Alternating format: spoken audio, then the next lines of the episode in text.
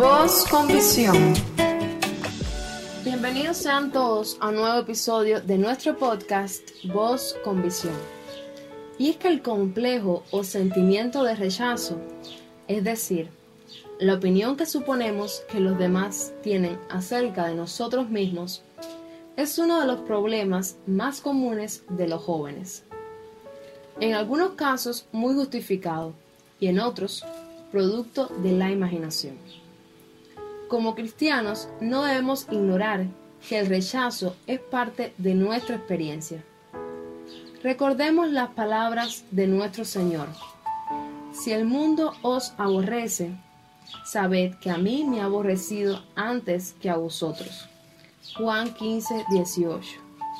Lo verdaderamente importante es saber cómo enfrentar esta experiencia sin permitir que un rechazo nos derrumbe.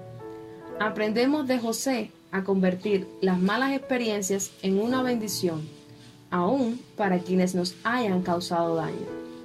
Y es que en Génesis 37 encontramos la historia de José y sus hermanos, y nos sirve como modelo para tratar este problema. Y es que el hecho de ser favorecido por el Padre provocaba un sentimiento de rechazo entre sus hermanos. El mantener a su padre informado sobre la mala conducta de sus hermanos hacía que éstos le aborrecieran. El hecho de compartir José sus sueños con sus hermanos aumentaba el rechazo de ellos hacia él. Poco a poco, José se convirtió en objeto de la envidia de sus hermanos. La intolerancia llegó al punto de buscar una separación por la fuerza y decidieron, finalmente, venderle. La envidia ha sido siempre la inspiración para hacer daño a alguien. La prosperidad, el éxito de unos puede despertar la envidia en otros. Y es que nuestra actitud también puede ser una causa de rechazo, debido a que una actitud arrogante, orgullosa, puede ser causa de rechazo. También una personalidad beligerante y problemática. Sin ocultar nuestros dones y gracias divinas, debemos ser cuidadosos de no irritar a los demás con nuestras actitudes. Debemos proceder como aconseja Pablo. Nada hagáis por contienda o por vanagloria, antes bien con humildad, estimando cada uno a los demás como superiores a él mismo. Filipenses 2.3 Dios tenía grandes planes con José, pero sin duda su orgullo e inmadurez juvenil produjeron el rechazo de sus hermanos. Dios tenía que preparar y formar el carácter de José en la adversidad y la prueba, como lo hizo con Moisés en el desierto, con Pablo en Arabia y con David en sus destierros. Espero que esta meditación te haya gustado.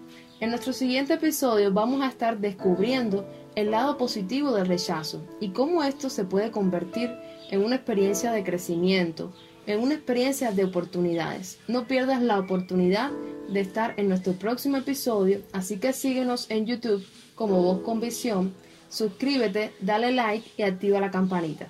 También podrás encontrarnos en nuestras demás plataformas como son Twitter, Anchor y SoundCloud.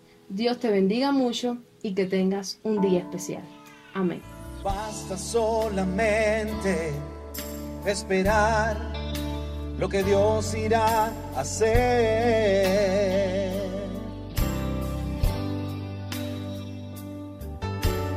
Cuando Él levanta sus manos, es hora de vencer.